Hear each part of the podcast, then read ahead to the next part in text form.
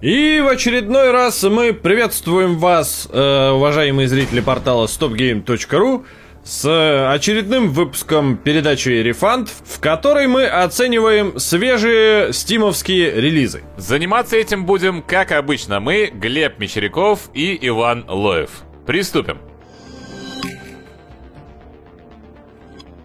И открывает этот выпуск игра, которая вообще могла попасть еще в предыдущий. Потому что ее порекомендовали когда-то, когда уже прошлый рефанд был на монтаже. Главное, что было в рекомендации, упомянуто, это слово «музло», написанное капсом, выделенное жирным шрифтом, что как бы недвусмысленно намекало, на что надо обращать внимание.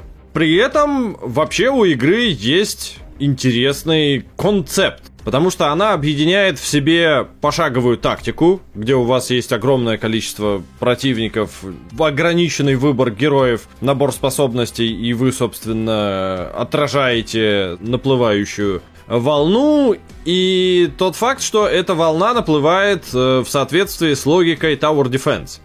При этом, первое, что как бы меня вообще удивило, это тот факт, что у игры есть достаточно прикольно рассказанная предыстория. Про магию, про магов, про, значит, открывание заклинаний, э, последствия всяких разных глобальных штук. Но оно клево написано, клево санимировано, и опять же под этим лежит клевое музло, очень атмосферное. И я прям запустил игру и с первой минуты провалился в эту атмосферу. Так, ну если уж мы заговорили про историю, хотелось бы чуть больше подробностей про персонажей. Во-первых, много ли персонажей и есть еще выбрать, и во-вторых, как вообще это происходит, организация отряда? Э, организации, как минимум, я до нее не дошел.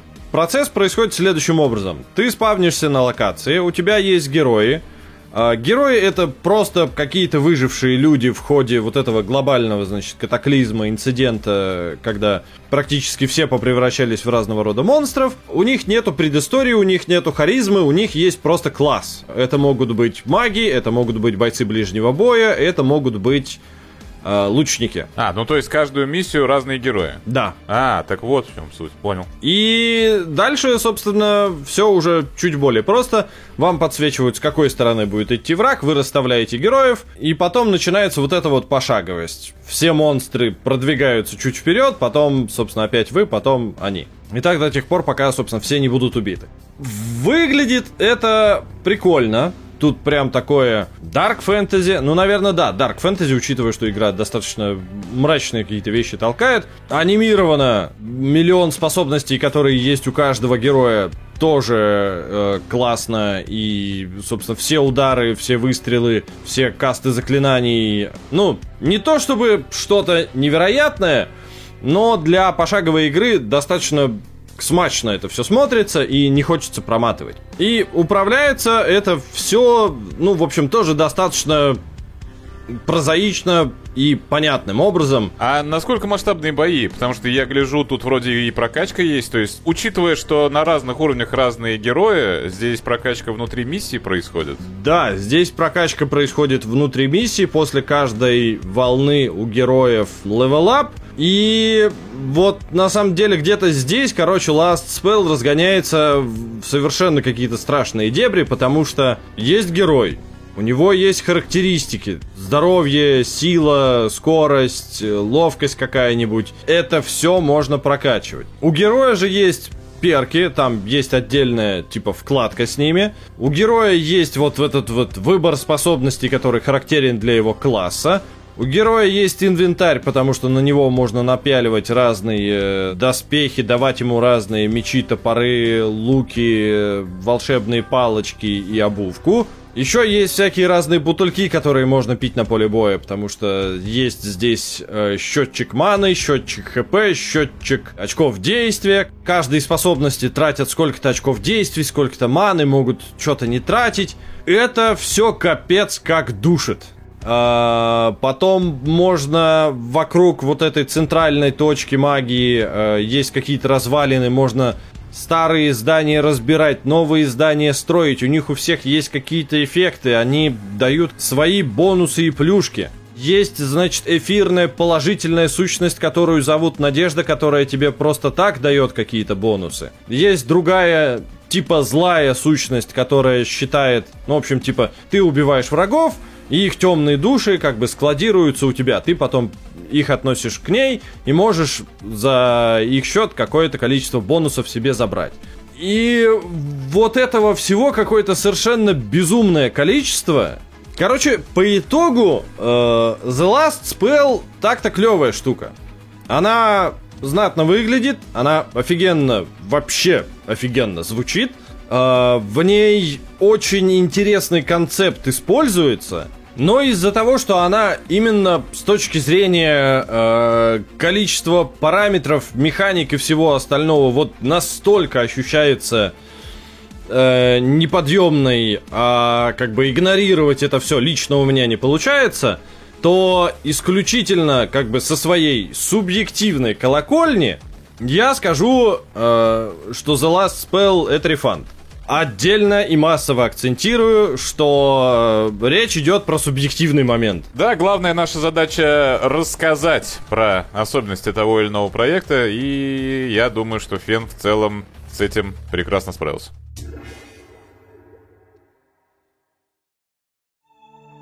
Переходим к проекту, который активно мелькал в окружающем информационном пространстве, напоминал о себе в новостных лентах и нехило так интриговал, чего уж скрывать. И вот, наконец-то, дождались мы релиза игры под названием «Кужлевка».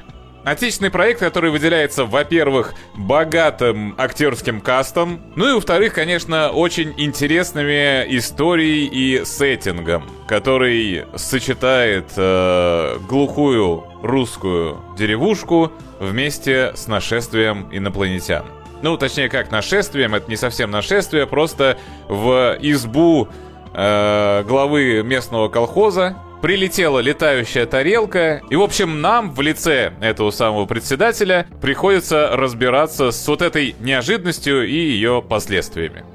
Кужлевка — это, по сути, повествовательная игра про принятие решений и про постоянное участие в каком-то выборе и склонений в ту или иную сторону. Так как э, председатель, за которого мы будем играть, он инвалид, он не может ходить, половина игры проходит э, в таком незамысловатом формате, где мы просто сидим за нашим рабочим столом, ну как рабочим, в основном он там выпивает, э, сидим за этим столом, посматриваем на тарелку и встречаем разных гостей, разных персонажей, разных жителей этой самой деревни Кужлевка, выслушиваем их истории и принимаем решения э, относительно их судеб.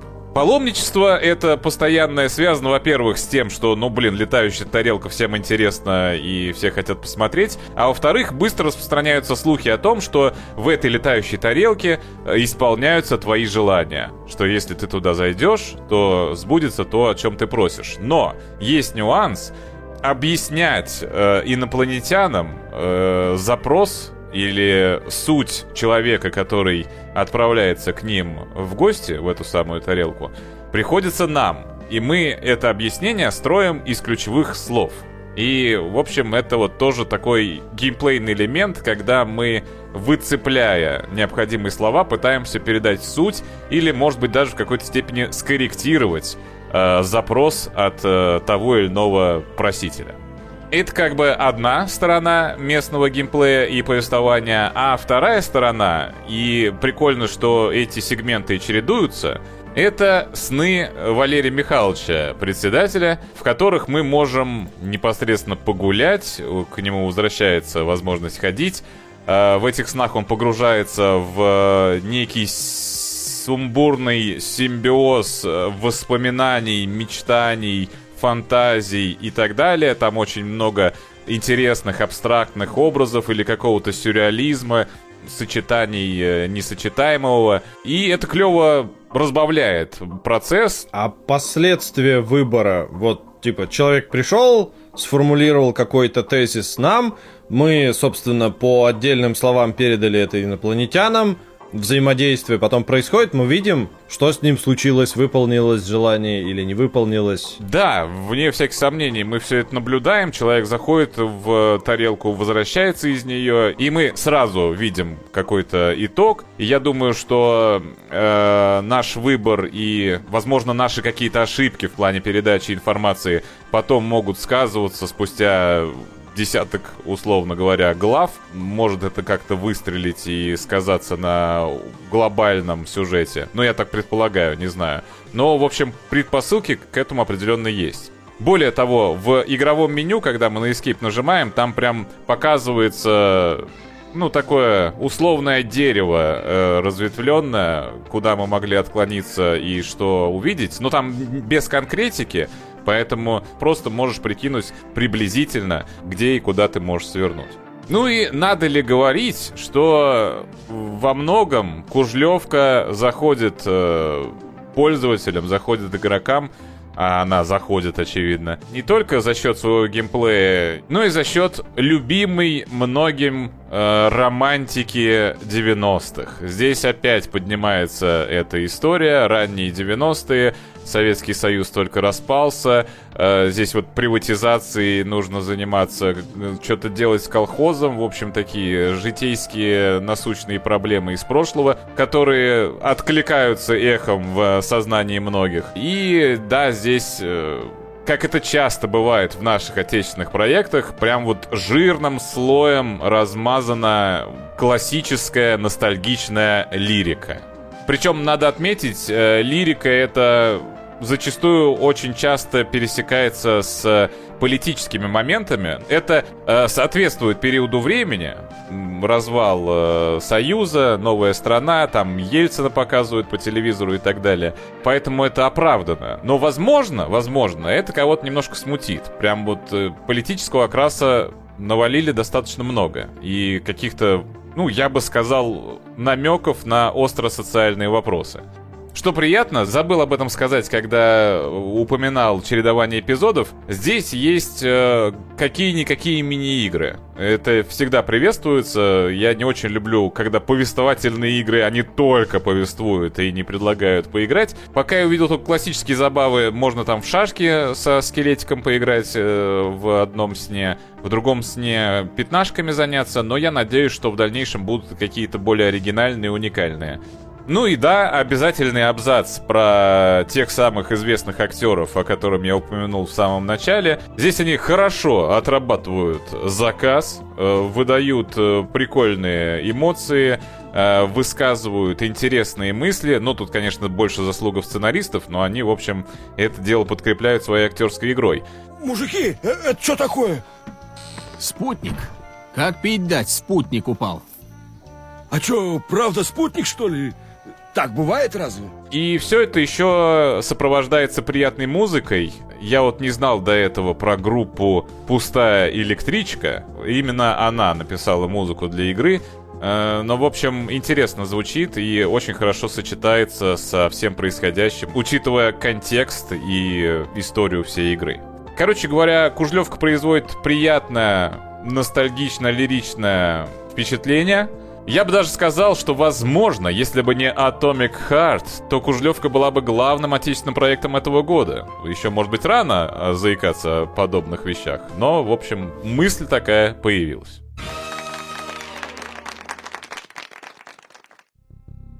И от одной отечественной игры перескакиваем к следующей. Правда, Гримград точно не настолько резонирующий проект, но посмотрел на скриншоты, заметил, что это градостроение в славянской обертке, почесал бороду, решил, что а чё бы и нет.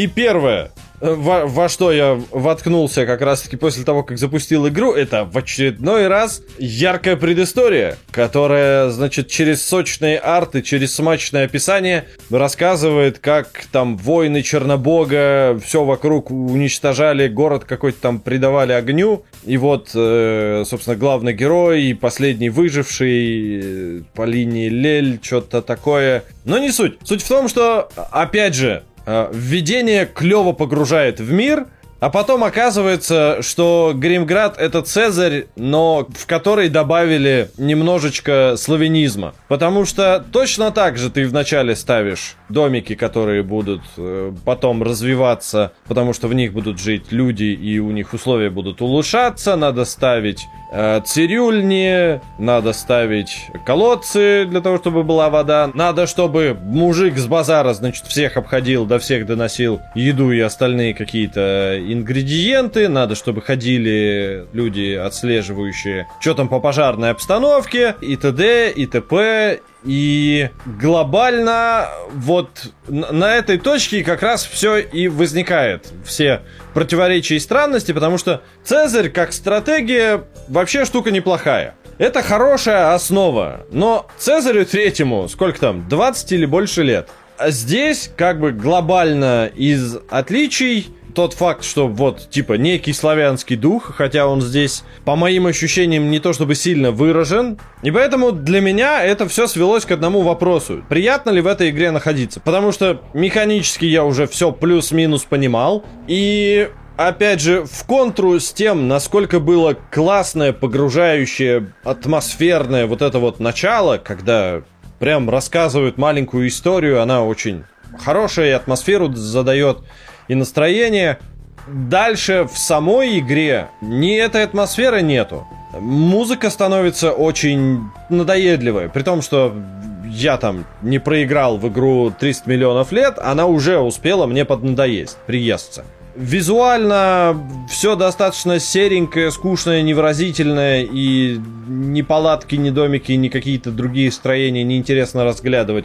Хотя, опять же, в Цезаре, который вышел миллион лет назад, э, было очень прикольно и приятно разглядывать все вот эти вот производственные штуки, потому что на складах там реально отрисовывалось, по-моему, что лежит, э, ходили постоянно люди, что-то какими-то кранами все перемещалось, в общем... Еще это сопровождалось э, очень уместно уместными и прикольными звуками, там всяким скрежетом, э, шорохом, э, какими-то голосами и так далее. Вот я как раз к этому хотел перейти, что видеоряд, э, ладно, мог бы быть пускай сереньким, но он бы отлично вытаскивался каким-нибудь интересным саундскейпом, который рисует игра, но, к сожалению, в этом плане все еще более бедно, потому что единственные какие-то интересные звуки, которые я слышал, по-моему, на Новый год или что-то в этом духе празднования начинаются и слышно, как люди такие «О, круто! О, ништяк!» и все. А в остальном, ну опять же, это Цезарь. Если вы никогда не играли в Цезаря,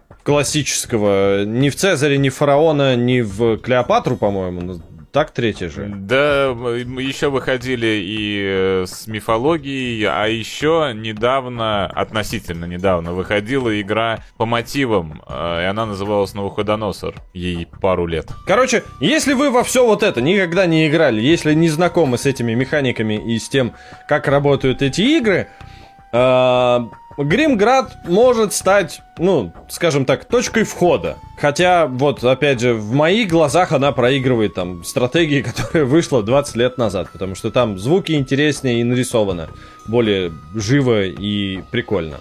Но, на мой взгляд, это пока что все еще рефанд.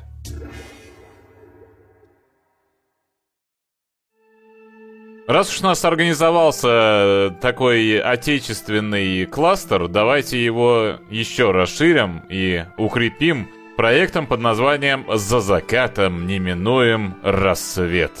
Вот такое вот э, э, романтичное, я бы сказал, название. Лично меня игра заинтересовала тем, что она соединяет э, механику визуальной новеллы с мини-играми и с э, намеками на какой-никакой ролевой отыгрыш. Э, я вообще люблю, когда визуальная новелла с чем-то соединяется, и это вот тот самый случай. Хотя, возможно, визуальная новелла прозвучит для создателей оскорбительно, потому что они э, стремятся называть свой проект интерактивным романом. В чем э, заключены ролевые элементы, э, помимо традиционного выбора в э, определенных сценах и в диалогах у главного героя есть еще прокачиваемые характеристики, их три, и они оказывают влияние на прохождение, даруя дополнительные опции или предоставляя возможность э, каких-то дополнительных же действий. Это восприятие, это сила и это Убеждение. убеждение, да, все верно. Кроме того, у игрока есть еще даже инвентарь, куда можно складывать э, какие-то предметы, которые также могут предоставить э, дополнительные опции. Оружие, там ключи от мычки, э, также главный герой располагает денежными средствами, которые можно вкладывать, э, покупать в магазине что-то. В общем, есть вот такое вот легкое заигрывание с ролевой концепцией. Ну и есть мини-игры. Я, правда, увидел за время прохождения, время знакомства с игрой всего лишь только две мини-игры, но в целом они порадовали и хорошо отвлекли от э, главного процесса. Но, собственно, в жанре интерактивного романа все-таки, наверное, на первый план выходит сюжет. И тут он достаточно простенький. В том ключе, что у нас есть главный герой, которого э, преследует его темное прошлое. И пытаясь от него скрыться, он забирается в отсеченный на зиму от всего цивилизованного мира поселок Рассвет, в котором начинается его новая жизнь, которую он проводит во взаимодействии, собственно, с местными разного калибра персонажами. И, кстати говоря, если кому-то это важно, э, поселок этот географически находится на территории Саян. История действительно не то чтобы какая-то мега гениальная и мега захватывающая. Мне больше зашел сеттинг. Сеттинг вот этой э, российской глубинки слэш охотничьих э, угодий и такой э, диковатой природы в сочетании с э, классическим э, российским захолустьем, ну, это опять же таки оказывает влияние на наши отечественные, так сказать, умы. Не знаю, что Фен скажет по поводу музыки, но у меня вот здесь выписан пунктик, что музыка в целом э, неплохо так подкрепляет картинку и повествование. Она в целом, э, ну, достаточно разнообразная, не то чтобы пестрит и искрит, но действительно в нужные моменты меняется. И саунд-дизайн, на мой взгляд, тоже неплохо реализован. Я имею в виду какие-то фоновые звуки, э, сопровождение действий, которые ты совершаешь, или другие персонажи. Это тоже вроде неплохо вплетается в общую картину. С саунд-дизайном у меня тоже проблем не было.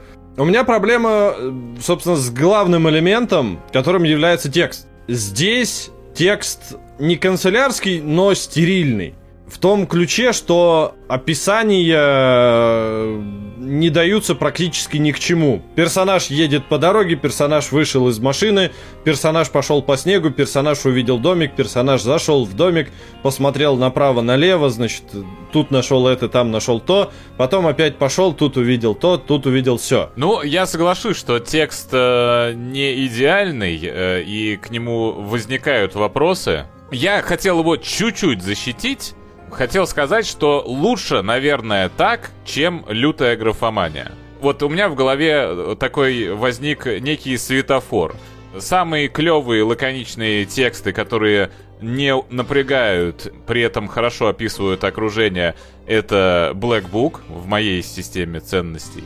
А, лютая графомания — это деньги, э, любовь, рок-н-ролл. И вот э, за закатом неминуем рассвет, он где-то в серединке находится, он ни, ни в коем случае не напрягает и не утомляет, но при этом недостаточно эм, погружает в сцены. Да, я согласен в том ключе, что я как бы, наверное, звучу осуждающе, но я к тому, что как бы мне бы хотелось, чтобы было лучше. С этой точки зрения текст здесь достаточно собран и динамика у событий э, достаточно высокая, чтобы не получалось так, что одна сцена с тем, как, не знаю, герой пьет э, водку из э, рюмки, тянется 5 страниц. Ну вот и из-за этого у меня даже больше как-то э, претензий, да даже не претензий, а больше смущения вызывает э, графический стиль. И не конкретно графический стиль, а то, как подаются и изображены персонажи. Потому что, ну, во-первых, нарисовано все, ну, так сказать, э, специфично, но меня все время бросалось в глаза, насколько крупные портреты в этой игре. И они просто э, въезжают в твое личное пространство. Когда ты с кем-то общаешься, но они просто нависают над тобой. Меня вот лично это смущало. Ну, меня немножко сам стиль смущал, но я так подозреваю, это просто реальные фотографии, на которые положили вот этот фильтр коллажирующий. Меня немного смущало то, что обычно, ну, типа, в визуальных новеллах спрайт персонажа, с которым ты говоришь, четко выражает какую-то эмоцию, которую испытывает тот персонаж. Тут вот этой вот перемены эмоций и вообще контакта зрительного нету, потому что у спрайтов глаза постоянно куда-то в другие стороны смотрят, а не на персонажа, как будто, как будто ты вообще не с ними разговариваешь, и вот это меня тоже немного смущало. В общем, да, подытоживая, хотелось бы сказать, что интерактивный роман «За закатом неминуем рассвет» вне всяких сомнений обладает какими-то прикольными, интересными, положительными чертами, но при этом он не избавлен и от негативных моментов, негативных нюансов. Тут, опять же таки, в дело вступает какая-то субъективщина, для кого какие черты и нюансы окажутся превалирующими. У меня лично как-то оно все оказалось сбалансировано, и я, честно говоря, не знал, какую оценку в итоге выставлять. Э, Фен, насколько я понимаю, склоняется больше к рефанду. Ну и учитывая вот такие вот э, пограничные ощущения, давайте все-таки действительно выдадим наш красный свет светофора в этот раз. Однако любителям жанра вполне возможно имеет смысл присмотреться, прицениться и иметь в виду, кстати говоря, что игра еще пока в раннем доступе будет там дополняться. Вполне возможно, что кому-то зайдет хотя бы за счет сеттинга, за счет дополнительных механик.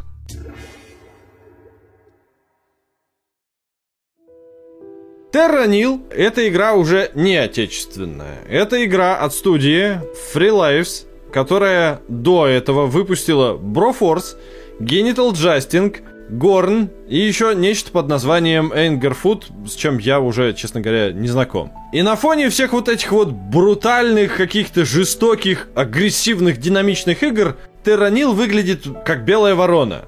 Потому что это максимально медитативная игра, про э, типа восстановление планеты после экологической катастрофы или чего-то в этом духе.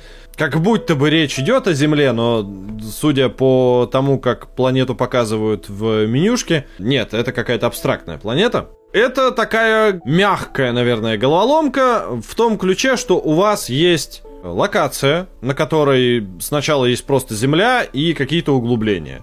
И вам дается некий набор базовых построек, типа ветряков, для того, чтобы они вырабатывали электричество, чтобы вы потом ставили какие-то агрегаты, которые будут вспахивать почву, и потом другие штуки, которые будут заливать эту почву водой, и таким образом там на ней вырастет трава. И процесс э, облагораживания, скажем так, какой-то локации делится на три фазы. В первой вот вы, собственно, занимаетесь тем, чтобы распространить везде траву-мураву. Во втором подключается к этому процессу генераторы леса, поляночек, болотцев, разнообразных биомов. И на третьем, на финальном этапе вы, во-первых, расселяете по сочетаниям биомов и по биомам каких-то животных. Ну, грубо говоря, чтобы куда-то поселить утку, надо, чтобы, значит, была проточная вода и была земля по соседству. И, во-вторых, вы убираете все свои постройки, механизмы и все остальное. Мягкой головоломкой я бы это назвал, потому что количество элементов, с которыми можно взаимодействовать, огромное, и есть сравнительно большой спектр возможностей, как решать какие-то проблемы. Два человека, которые проходят один и тот же уровень, могут его пройти очень по-разному, при том, что как бы перед ними одни и те же задачи будут стоять. Ну, то есть это все-таки больше песочница скорее, чем головоломка, но с какими-то э, мотивами. Ну да, просто это песочница, в которой пользователя все время направляют. Просто каждый уровень, он заранее спроектирован. За два тестовых часа я пощупал, собственно, две локации. Что там будет дальше, пока что я не знаю. И будет ли, например, режим вечной бесконечной песочницы, тоже не очень понятно, потому что, насколько я понимаю, его просто невозможно организовать. Возможно, будут какие-нибудь процедурно сгенерированные локации. Это уже другой разговор. А вопросы как бы локального какого-то какой-то проблематики у меня на самом деле не появлялись, потому что игра клево задизайнена и с точки зрения того, как все выглядит, и с точки зрения того, как все работает, потому что тебе дается новый, э, значит, элемент, новая постройка, ты на нее наводишь, тебе простенькой анимацией сразу показывают, типа, в какую локацию такого рода постройки ставятся и что они делают с этой локацией там и с тем, что вокруг. Игра, ну, очень медитативная, э, несмотря на то, что ты занят не одинаковой деятельностью, как это обычно бывает, что типа ты там в Дорф Романтик, ты как бы просто постоянно ставишь новые плашки, просто пытаясь придумать, в какой стороной их развернуть. Ты постоянно на какие-то другие занятости отвлекаешься, переключаешься классно видеть, как э, такая пустошь с одинаковой землей э, постепенно, потихоньку, помаленьку превращается в какой-то цветущий сад. И растений много разных э, во всех углах растыкано. И бегают всякие олени, э, волки, лисы, летают птицы и прочее. Очень приятный experience именно вот с позиции того, как бы на что ты смотришь, как ты, как ты это воспринимаешь.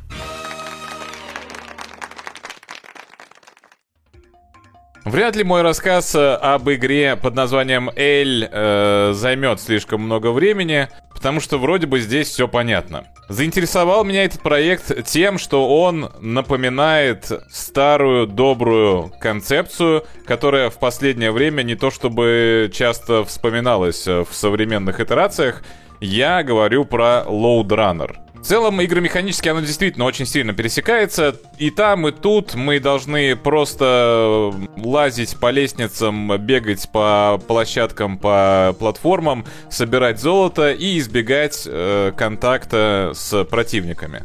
В Load Runner у нас в качестве основного взаимодействия выступали раскапываемые слева и справа ямы, которые можно было использовать как для спуска, например, куда-нибудь, так и для обороны от э, наступающих врагов. Здесь в качестве инструментов выступают бомбы, которым можно убирать э, специальные блоки. Хотя, кстати, в Load Runner тоже были бомбы в определенных частях.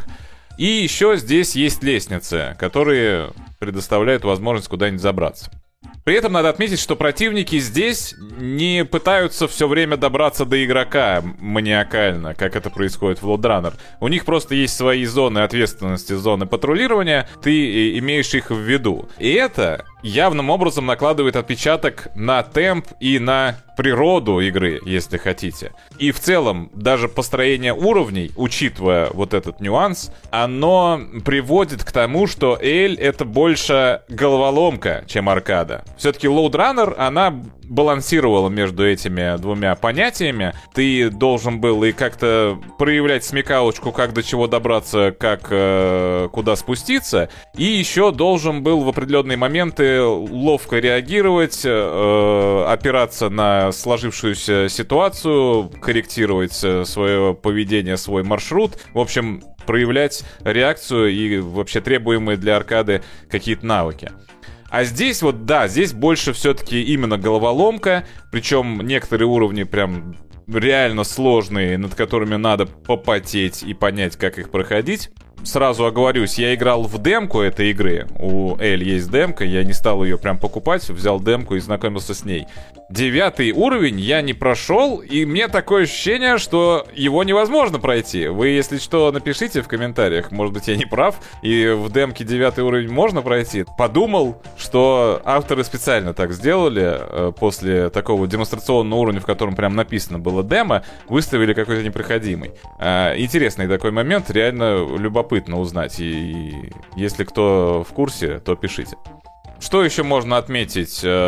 Здесь есть разные типы противников. Одни просто ходят, бродят, другие могут стрелять, третьи, например, ускоряются, когда моделька персонажа оказывается с ними на одной платформе. В игре также в дальнейшем, в более поздних уровнях встречаются замораживающая бомба, как дополнительный инструмент. А, ну и 100 уровней. 100 уровней, пожалуйста, специфичного логического платформинга. Короче, приятная игра с э, интересным стилистическим исполнением и достаточно изобретательным геймдизайном в плане озадачивания игрока.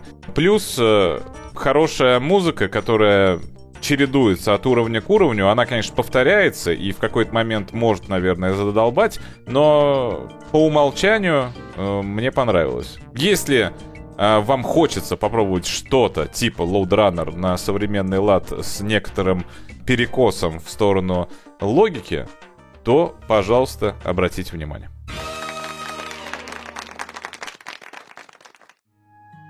То, чего я не ожидал, на, наверное, на самом деле, это что Дредж э, окажется игрой ну, не просто аркада про рыбалку, где ты плаваешь по какому-то миру, и там есть какая-то вот эта вот лавкрафтианская история, а что это прям метроидвания. Вот это реально было неожиданно. Я думал, ты скажешь что-нибудь типа выживач какой-нибудь или типа того, а тут на тебе. Да, вот э, механик выживания здесь минимум. У кораблика там есть хпшки, его можно поломать, потом надо починить, соответственно, но это все э, как бы очень лайтово с э, Господи, с игрой про другое плавание в лавкрафтовском мире. Summerless Sea? Да, Sunless Sea, Sunless. как бы ничего объединяющего, кроме того, что и там, и там есть корабль, и там, и там есть море.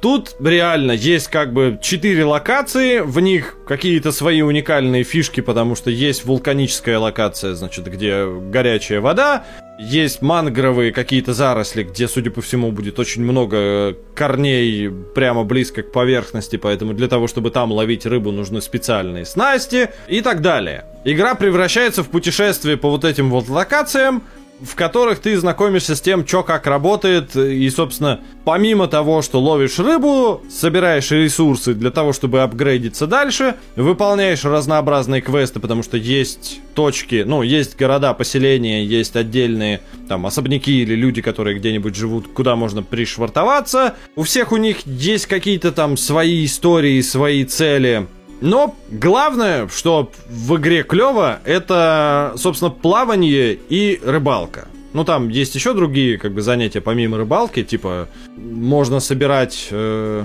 осколки кораблекрушений и подобного, но все это обставлено мини-играми. Но они все прикольные. Когда ты ловишь рыбу, у тебя, значит, автоматически вытягивается леска. Но если ты вовремя по таймингам нажимаешь на нужную кнопку, то эта леска, типа, вытягивается дальше. Если ты не вовремя нажимаешь, то она, наоборот, отпускается. Если ты не нажимаешь, то она, как бы, игнорируется.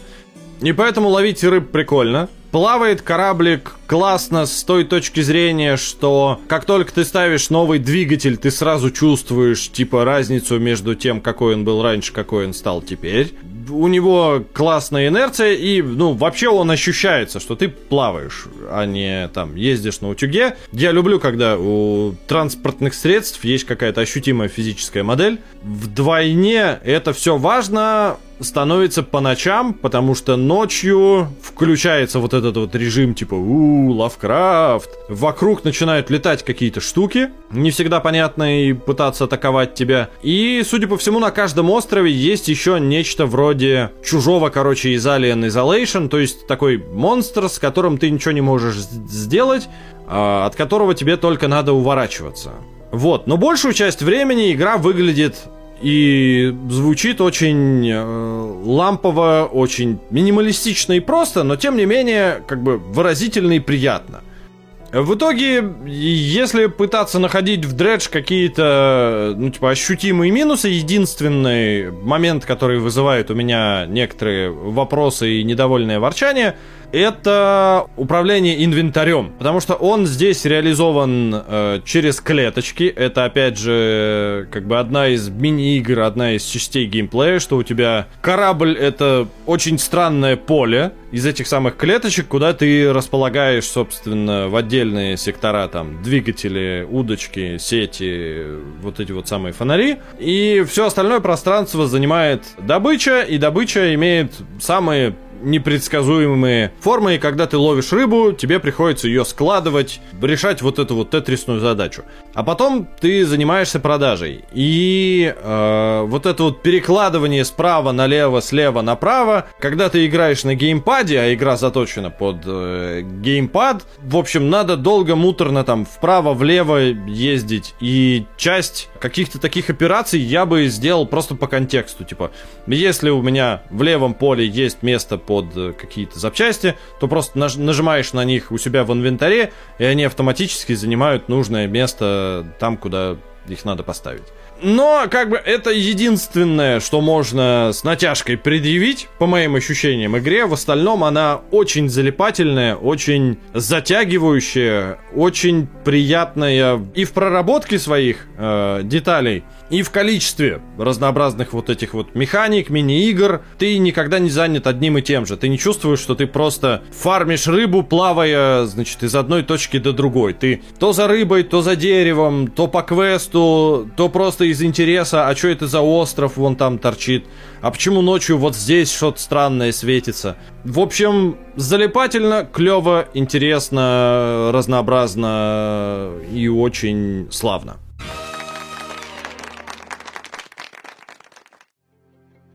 И на этом мы сворачиваемся. Как обычно, высказываем благодарность Андрею Маэстро Берестову за помощь с монтажом. Ну и вам, конечно, за внимание, просмотр и поставленный лайк. А также за предложенные в комментариях игры, которые, возможно, попадут в следующие выпуски Рефанда. Увидимся через месяц. Счастливо!